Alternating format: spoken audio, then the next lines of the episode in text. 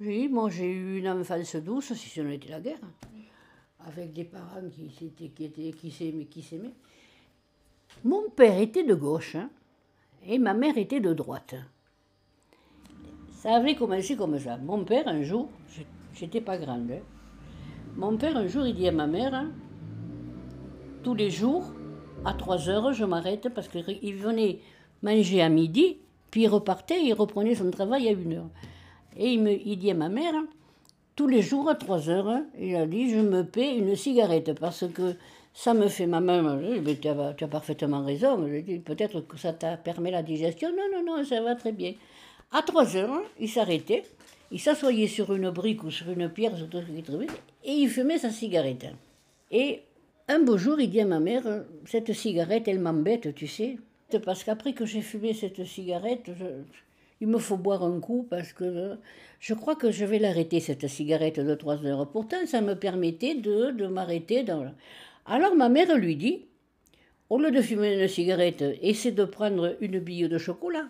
Alors, euh, mon père, euh, quelque temps après, il dit à ma mère, mais tu sais, tu as eu bon nez de me, de, me dire de manger du chocolat.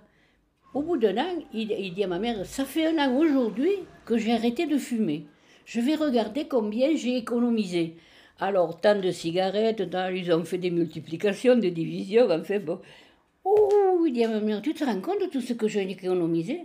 Eh bien, tiens, pour fêter ça, on va acheter l'ORTF. Alors ma mère lui dit, mais je ne t'y pense plus. On, a été pratiquement dans le village les premiers à avoir ça, dites. Alors, euh, bon, on achète l'ORTF.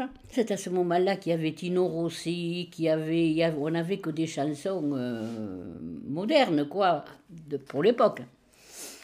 Et on écoutait les informations qui avaient lieu à midi. Alors moi, quand j'arrivais vers midi et quart de l'école, je les trouvais en train d'écouter. Il fallait pas faire de bruit, il fallait écouter. là. Donc c'est là qu'on a parlé, qu'on parlait des suffragettes. hein. Elle lui a demandé ce que c'était. Alors mon père lui dit, c'est euh, les suffragettes, elles veulent voter, elles veulent, mais le jour où les femmes auront le droit de vote, nous aurons toute la curataille au gouvernement. Alors ma mère lui dit, mais enfin, ça ne veut pas dire que tout le monde vote pour la curataille, puisqu'on pourra choisir. Mon père lui dit, non, non, non, non, ça c'est suffragette, moi j'en veux pas. Et il faut pas là. Alors ma mère lui dit, et pourquoi les femmes, euh, voilà, ils se contredisaient tout le temps, mais enfin. Et alors ma, ma mère lui dit, mais de toute façon, elle lui dit, tu vois, moi je suis comme toi, je dis comme toi, parce qu'une femme à la maison, il faut qu'elle fasse le manger, il faut qu'elle s'occupe des vêtements, il faut qu'elle s'occupe, alors elle disait tout ce qu'elle faisait, elle. Et elle faisait exprès pour lui faire... euh. Et elle a dit des, fr- des suffragettes, elle a dit, je me demande quand est-ce que ces femmes, elles ont le temps de s'occuper du gouvernement, de s'occuper de la politique. Oh, Ces, suffragettes, je suis toute petite que, que c'était une suffragette. Et puis il fallait pas qu'elle vienne au gouvernement, hein, parce qu'on aurait la curataille. oh non